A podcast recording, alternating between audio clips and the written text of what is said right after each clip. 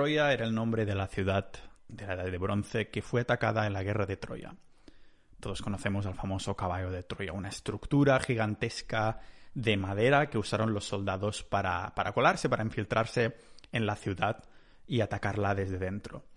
Este cuento era una historia popular en la mitología griega y se fue pasando de generación en generación hasta llegar a nuestros tiempos. No sabemos hasta qué punto se exageró la envergadura de esta guerra, ¿no? al fin y al cabo, el juego del teléfono, eso es como una ruleta rusa de la información. Nos decimos cosas a la oreja hasta terminar con una frase que no tiene nada que ver con lo que se ha empezado a contar, lo que ha dicho la primera persona. Esto es el juego del teléfono. Claro, muchas historias que van pasando de padres e hijos terminan con una versión completamente diferente a la original. Así que es normal que durante cientos de años se pensara que Troya era otro cuento chino, bueno, cuento griego, para contar a los niños para que se durmieran y, bueno, soñaran con tiempos lejanos o algo así. La historia de Troya era una fantasía hasta que se descubrió la ciudad. Fue en 1863 cuando Frank Calvert se toparía con ella, aunque Heinrich Schliemann se intentara quedar con todo el mérito. Pero Troya no es el único ejemplo porque yendo atrás menos de 30 años nos encontramos con uno de los descubrimientos más increíbles de la historia. Göbekli Tepe en Turquía es la estructura megalítica más grande jamás encontrada en nuestro planeta y apenas se ha excavado un 10%. ¿Sabéis a qué año fue descubierto? En 1994, no hace tanto tiempo. Por eso, ese año el descubrimiento de Göbekli Tepe puso en boca de los historiadores y de, bueno, de todo el mundo lo que realmente sabíamos o decíamos saber sobre nuestro pasado. Ah, que no nos queda nada por descubrir, estos sí que son cuentos para niños. Solo el 5%, para ponerlo en perspectiva, solo el 5% de los mares han sido explorados y nuestra pequeñez es paradójicamente tan grande como nuestro ego. Pero también hay cosas que sabemos que no sabemos, válgame la redundancia. Por ejemplo, no sabemos cómo se construyeron las pirámides. ¿Por qué el método no está documentado en los jeroglíficos? hay montones de, ah, pues también de secretos, curiosidades y misterios en la propia pirámide de Giza, la gran pirámide. tampoco sabemos dónde está la tumba de Cleopatra. Me refiero a la original y famosa, porque faraonas llamadas Cleopatras hubo más de una, pero la más famosa, ah, esta no tenemos ni idea de dónde está su tumba. Pero no hace falta que nos centremos solo en Egipto para ver hasta qué punto llega nuestra ignorancia histórica. Uno de estos desconocimientos que nuestra sociedad ya ha decidido convertir en mito y leyenda cada vez más fantasiosa es la ciudad perdida de la Atlántida o Atlantis, como dicen en inglés. Se, se ha llegado hasta el punto en que el superhéroe Aquaman vive en esa ciudad hundida en el fondo del mar y ven por ahí pues sirenet, sirenitas, sebastianes y seres mágicos de la mitología. Como vamos a pensar que la Atlántida existió en algún momento si ya nos la imaginamos con un maldito superhéroe que tiene poder de agua viviendo por ahí, ¿no? Pero antes de dejar que la ficción y el entretenimiento nos prostituya la realidad, hay que recordar quién era el último personaje fidedigno que nos daba datos sobre esta civilización perdida. No fue otro que Platón, el filósofo. Desde ahí, hoy empezamos a tirar del hilo hasta encontrar posibles pistas que nos puedan decir no solo si la Atlántida existió, sino también cuál podría ser su paradero aquí en el podcast multipotencial de Pau Ninja.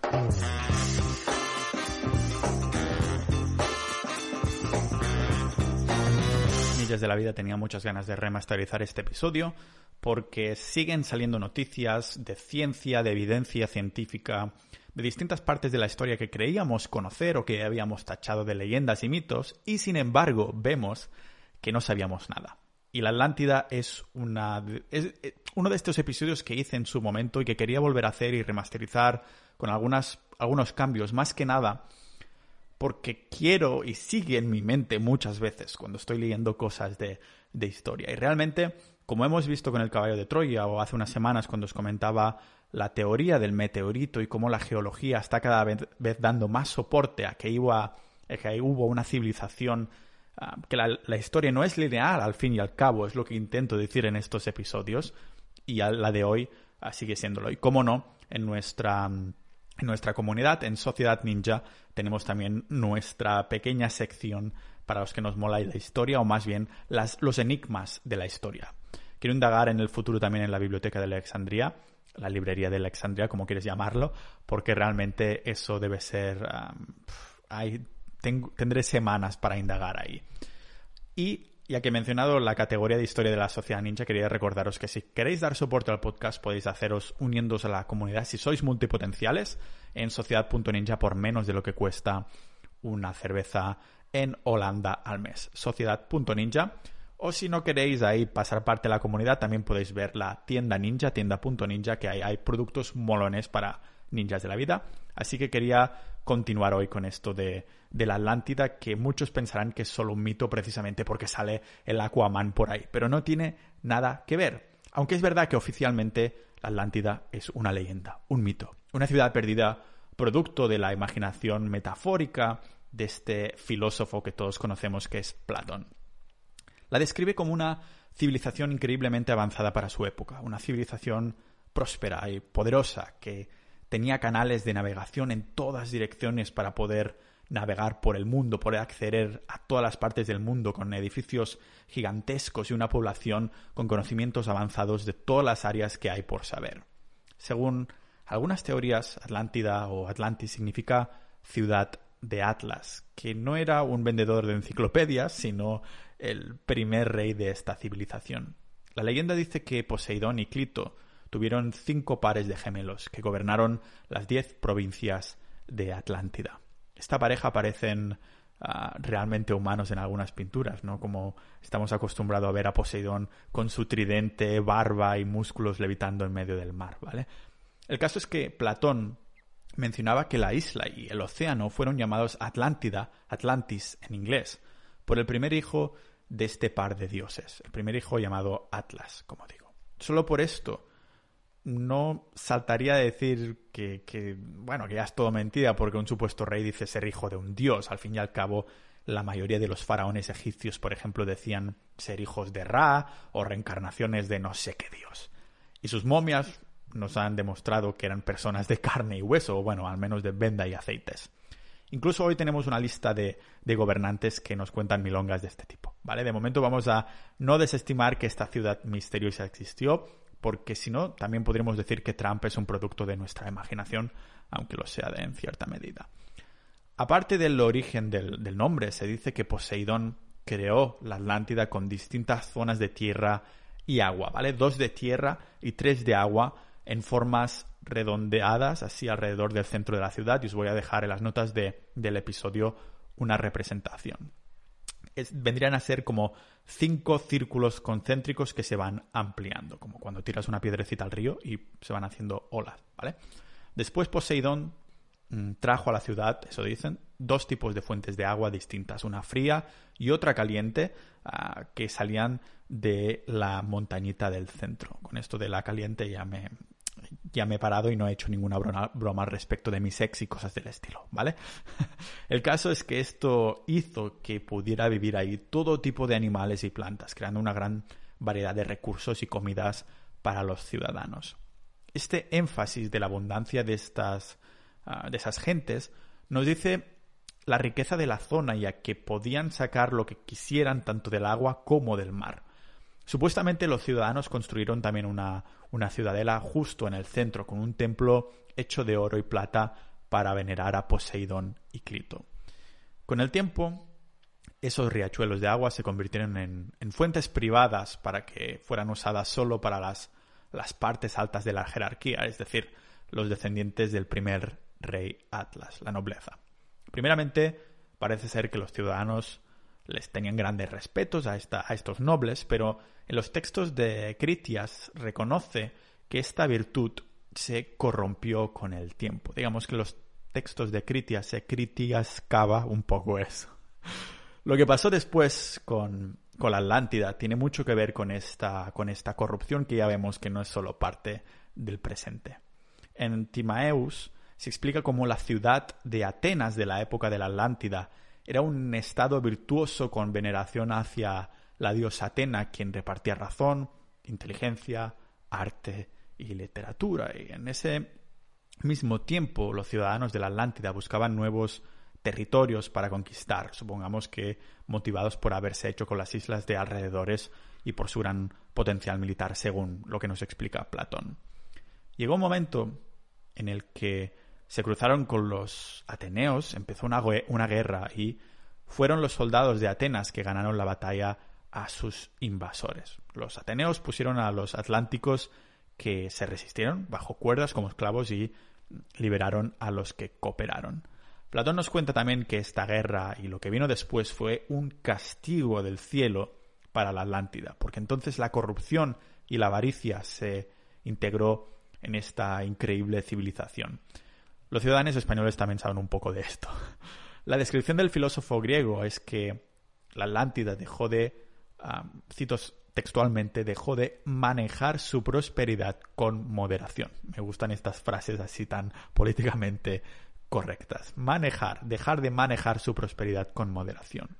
Lo que nos comenta Platón es que esta civilización perdida se volvió tan segura de sí misma que el universo, de alguna manera, la castigó con una inundación cataclísmica que hizo sumergirlo todo debajo de olas gigantes. Y aquí me gustaría hacer referencia al episodio sobre la teoría del meteorito que hice, hace un par de semanas, si no me equivoco, ¿vale? Recordemos, voy a repetir, la castigó con una inundación cataclísmica que hizo sumergirlo todo debajo de olas gigantes. Los textos dicen que hubo violentos terremotos e inundaciones y que en un día y una noche todos los hombres ah, se hundieron en la tierra y la isla de Atlántida del mismo modo desapareció en las profundidades del mar. Aquí es donde entraría nuestra primera hipótesis y especulación, porque más adelante veremos a qué fecha se correspondería este evento cataclísmico y catastrófico, porque es tan y tan relevante para la teoría del meteorito ah, y también para saber si creemos que la Atlántida existió de verdad o no. Aunque se ha tachado de mito y, leyenda durante cientos de años, por cierto, para los curiosos, han, ha habido un, nuevo despertar en la comunidad científica y académica para desmentir o descubrir la ciudad de la Atlántida. Yo personalmente, y no siendo científico, sí creo que existió, como os he comentado en la, en la introducción, y que en algún momento se encontrará. Y que, como digo, espero que esté yo vivo y que pueda ir a visitar los restos. ¿En qué me baso ah, para creer en esto tan firmemente? ¿En qué me baso para creer tan firmemente en que creo que la Atlántida existió? Intentando separar la, la fábula de la ficción, vamos a ver qué documentación tenemos. La primera persona que nos documentó la ciudad de la Atlántida no fue otra que el mismísimo Platón, el filósofo. La versión oficial de los académicos dice que, bueno, este texto de Platón es una invención, es un texto, una historieta para transmitir algún punto filosófico o hasta metáfora política de algún tipo. Pero tenemos que darnos cuenta de que Platón no fue conocido precisamente por inventarse historietas o ni siquiera para hacer metáforas que no fueran realmente claras. Y es más, incluso en los propios relatos, los diálogos ah, de Timeo y Critias, donde Platón nos habla de la Atlántida, recalca varias veces que existió de verdad y es una historia original que vino de Solón, ¿vale? Lo recalca varias veces. Él mismo dice, recuerda esta historia verdadera que te cuento, bla, bla, bla. Lo recalca varias veces y Platón no es conocido. Precisamente no fue conocido para decir cosas que no fueran realmente claras, si era una historieta o no lo era. ¿De acuerdo? De nuevo, en estos diálogos se enfatiza la veracidad de la historia. Platón utiliza a Solón como referencia para poner una fecha exacta de cuándo se hundió la Atlántida, de hecho. La civilización de la Atlántida fue sumergida debajo de las olas en una enorme catástrofe mundial, dice Platón, nueve mil años antes de Solón. Esto nos da una fecha de calendario clara, porque si tenemos documentación de Solón, sabemos quién era. No hay que confundirlo con el rey de Israel, Salomón, es Solón, ¿vale? Solón era uno de los siete hombres sabios de Grecia y dominó por completo la política de Atenas durante varias décadas. De hecho, según las escrituras de Diógenes, este señor habla del hermano de Salón, ah, llamado Dropides, como ancestro de Platón. es un poco embarazoso, no embarazoso, como se dice, liante, es un poco liantes, pero son seis generaciones para ser exactos. 200 años y este dato será crucial para que podamos determinar la fecha del hundimiento ah, de la Atlántida. Así que resumiendo, digamos que Solón ah, era un ancestro de Platón, de seis generaciones entre medio. Se ve que alrededor de 600 años antes de Cristo, Solón hizo una pequeña visita a Egipto. Y si tiramos lo máximo de atrás posible, fue en Egipto de donde salieron los primeros textos documentales de esta civilización. Claro que, como digo, era una documentación, no un mito que se contaba por ahí como ha llegado a nuestros días. En su visita a Egipto, el sacerdote en un templo del delta de le explicó a Solón todo sobre la Atlántida, enseñándole cómo esa historia estaba escrita en las paredes del templo. Con esta increíble historia, según que bueno, seguro que había mucho más detalle, como el juego del teléfono que se va pasando, porque esto ah, es como esto, el juego del teléfono con el yogur y el hilo, ¿no? Como más transmite esa información, más se diluye. Entonces Solón le preguntó al sacerdote, ah, escuche, ¿cuándo pasó todo esto? ¿Cómo se destruyó esta civilización? Y el sacerdote le respondió, hace 9.000 años. Y esto recordemos que fue 600 años antes de Cristo, en este viaje de Solón. No hay que ser un matemático para acercarnos a la fecha de Atlántida, 9600 años antes de Cristo, que sumando a nuestro calendario serían unos 1600 años atrás. Recapitulemos un segundo lo que esto significa, porque esta fecha es muy relevante para la historia de civilizaciones perdidas.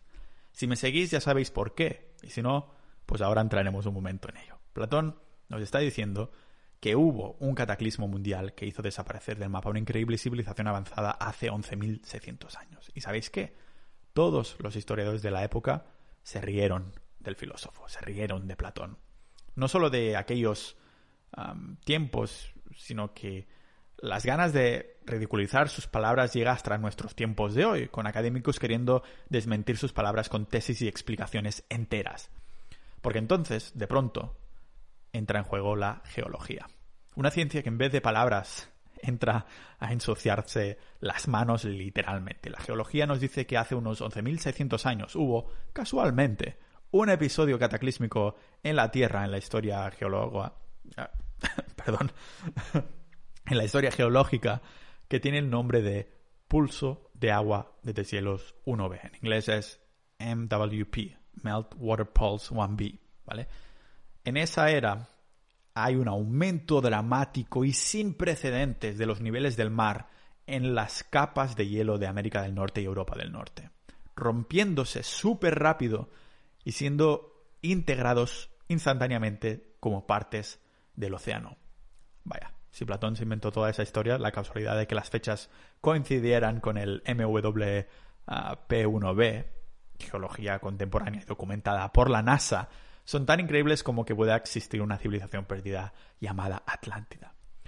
Lo que queda muy claro es que más que la veracidad de la historia en sí misma, lo que tenemos que reconsiderar es nuestra actitud y aceptar que aún queda mucho por, por descubrir e investigar. No es la primera vez que los historiadores y académicos descartan una hipótesis solo porque no tienen los datos o porque en su mente y, trabajos de finales de doctorado nos cuentan la historia de cómo creen ellos que es el mundo sin dejar lugar a aceptar que es posible que esta burbuja en la que vivimos no sea la única o sea más grande de lo que pensábamos. Por ejemplo, se tardaron varias décadas a aceptar la historia del... Eh, bueno, al fin y al cabo una hipótesis del asteroide que cayó en el Golfo de México y extinguió los dinosaurios. Y también el 75% de la vida del planeta hace 66 millones de años.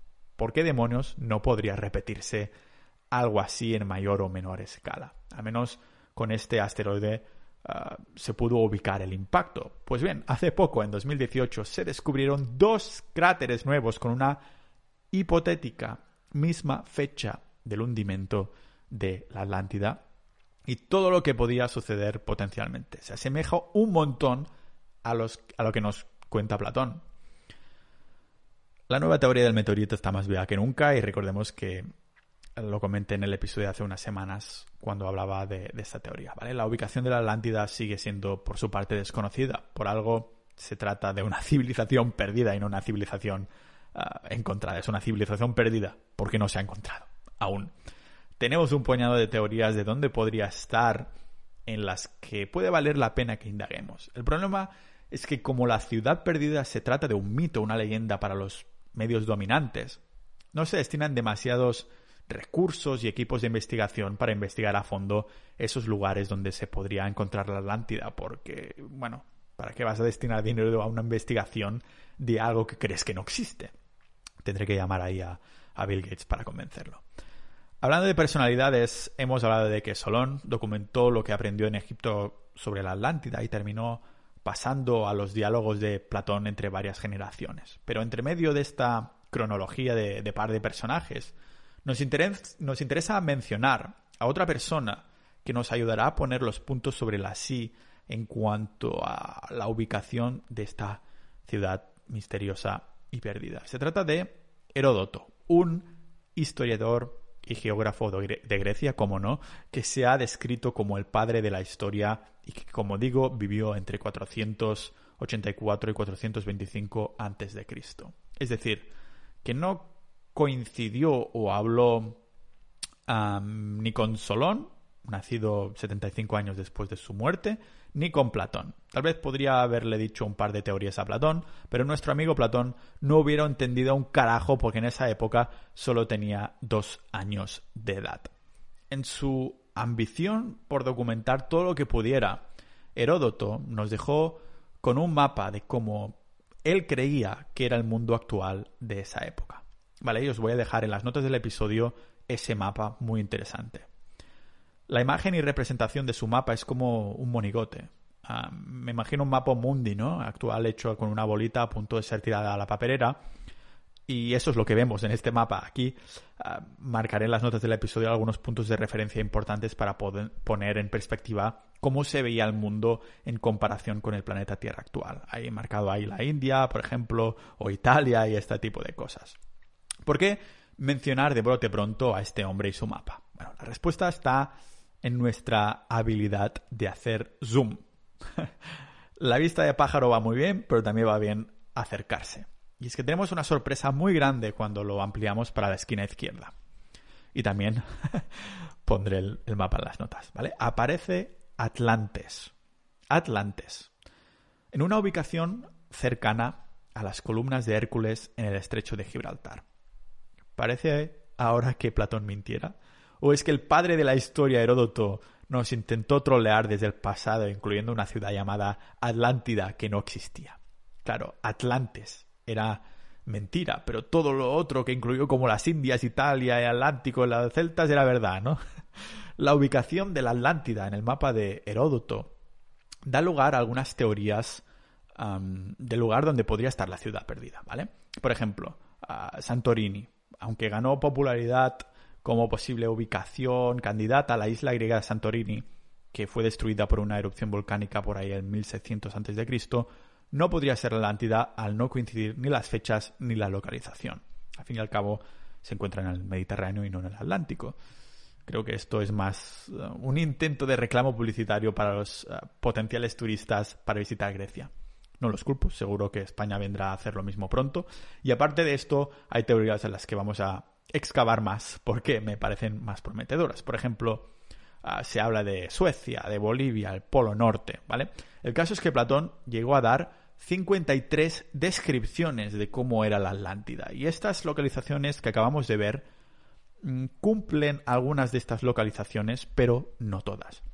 Dejadme que me expanda en dos de las teorías que creo que tienen más fuerza ahora mismo, precisamente porque marcan más uh, ticks, más checks a todo lo que Platón nos dijo.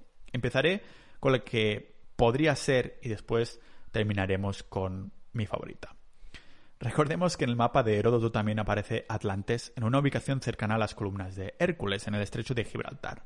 Esta es una teoría que emocionará a muchos patriotas españoles. De hecho, hay un documental llamado El resurgir de la Atlántida de James Cameron.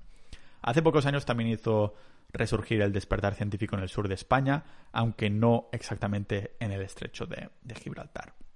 A través de fotografías por satélite se encontraron restos de una ciudad sumergida con un parentesco abrumador con la descripción de la Atlántida. Fue en el Parque Nacional de Doñana, en Andalucía. Me gusta la idea de esta teoría que se podría encontrar la Atlántida potencialmente en un parque natural donde hay porrones de diversidad, pero encima en Andalucía. ¿Os acordáis del origen de la historia? Se comentaba que era una zona rica en naturaleza por las fuentes de agua caliente y fría que pudiera florecer la vida. Por eso esta teoría es mucho más plausible. Pero eso es solo mi niño interior intentando conectar puntos que podrían ser imaginarios e inexistentes. Vamos a ver cómo se ha empezado a explorar la hipótesis de que los restos de mm, la Atlántida estén en Doñana. Se ve que un científico alemán, un alemán interesado en España, qué raro, estaba mirando imágenes satélites en Google Earth cuando se dio cuenta de una forma, ah, unas formas circulares muy extrañas en esa zona.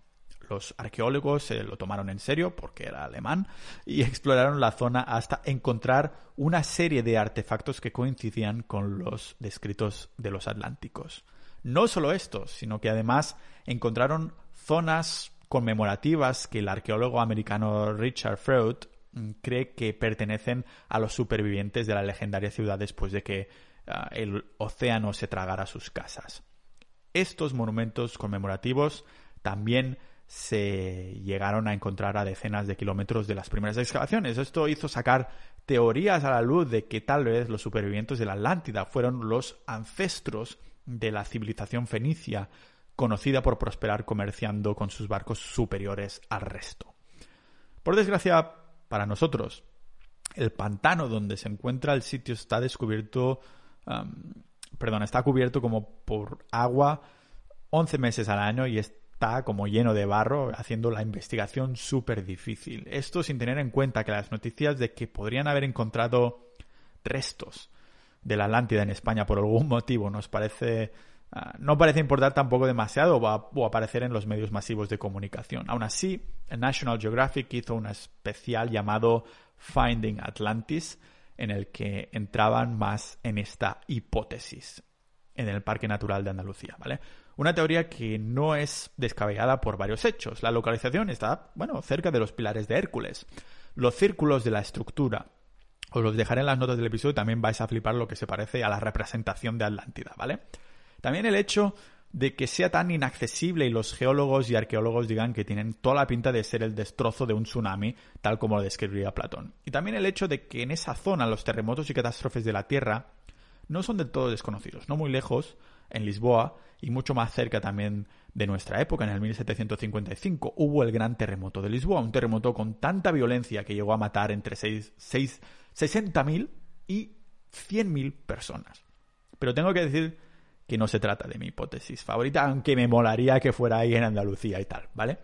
Mi favorita. Se trata de la teoría de que el ojo del Sáhara son los restos de la Atlántida y, y ahora mismo vendría a ser mi teoría favorita y creo que hay que ver una imagen para ver por qué es mi teoría favorita. El ojo del Sáhara se encuentra, lógicamente, en el desierto del Sáhara, que si tienes cultura general ya sabes que está en África.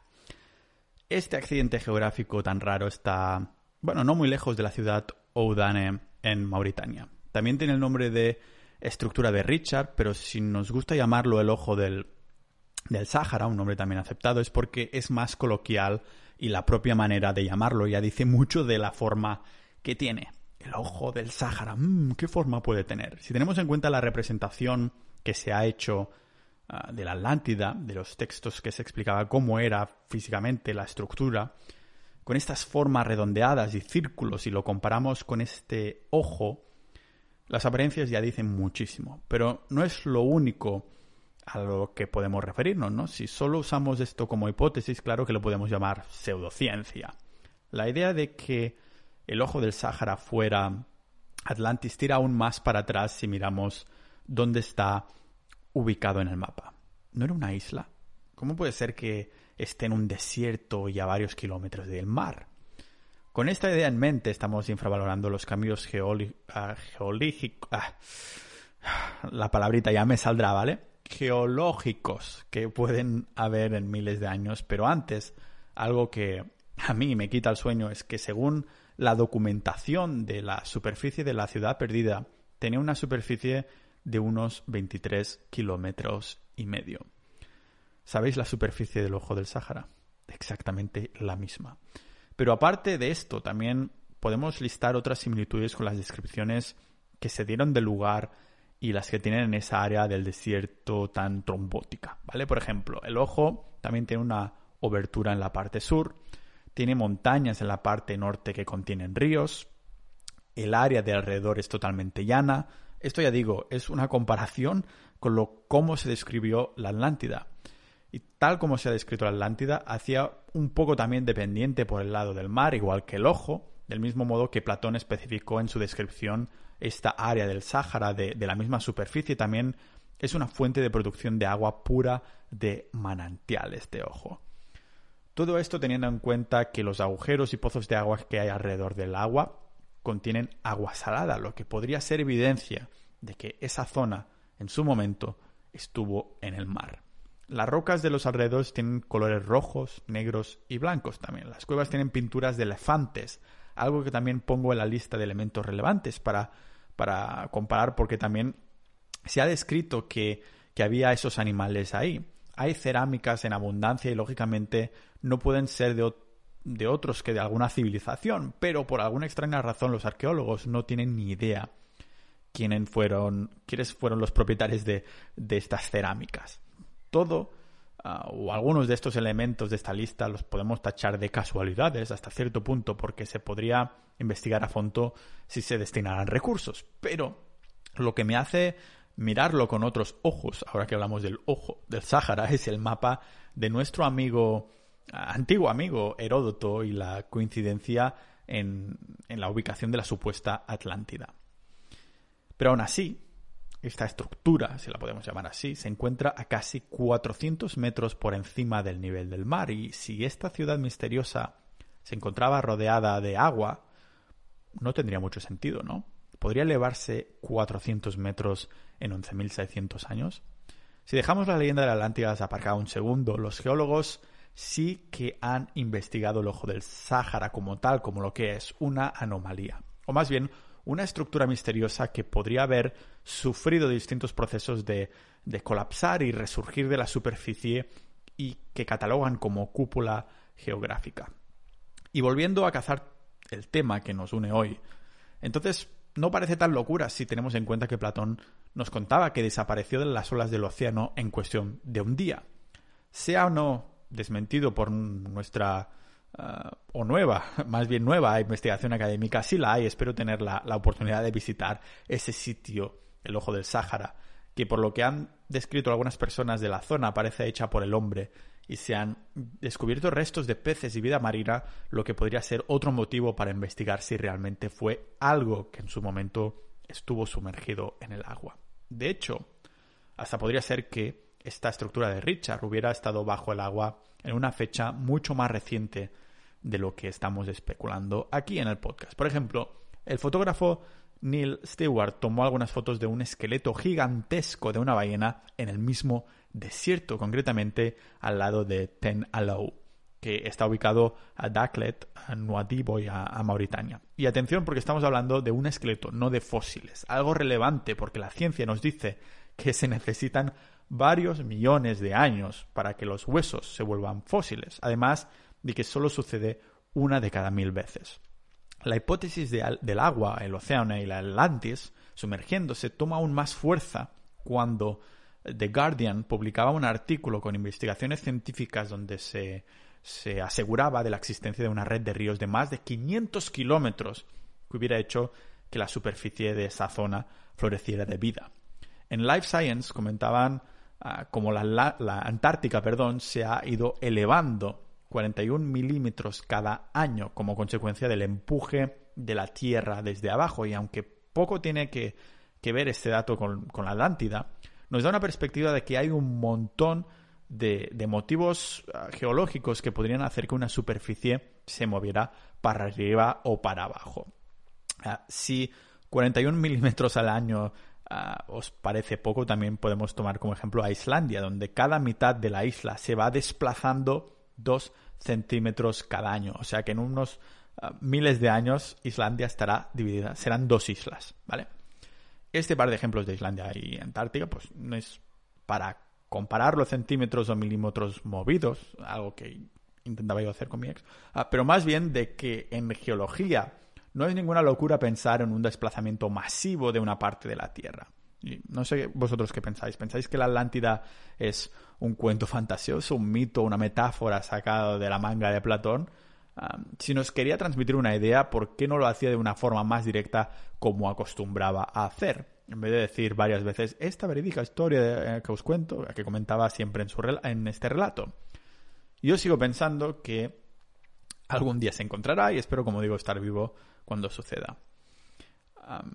Bueno, este es el titular que el titular que yo quisiera ver en todos los, los sitios publicados es la ciudad perdida Atlántida ha sido encontrada. No creo que estemos muy lejos, así que de momento lo dejaré por aquí como constancia.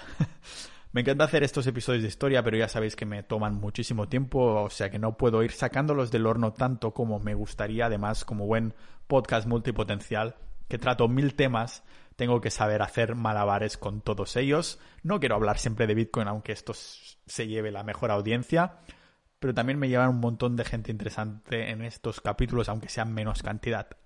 A pot petit y a la buena confitura, como se dice en catalán, que es en el pote pequeño hay la buena confitura. A lo mejor también existe en español. Sea como sea, a ver si la Atlantida está en Andalucía. Yo creo que es el ojo del Sáhara.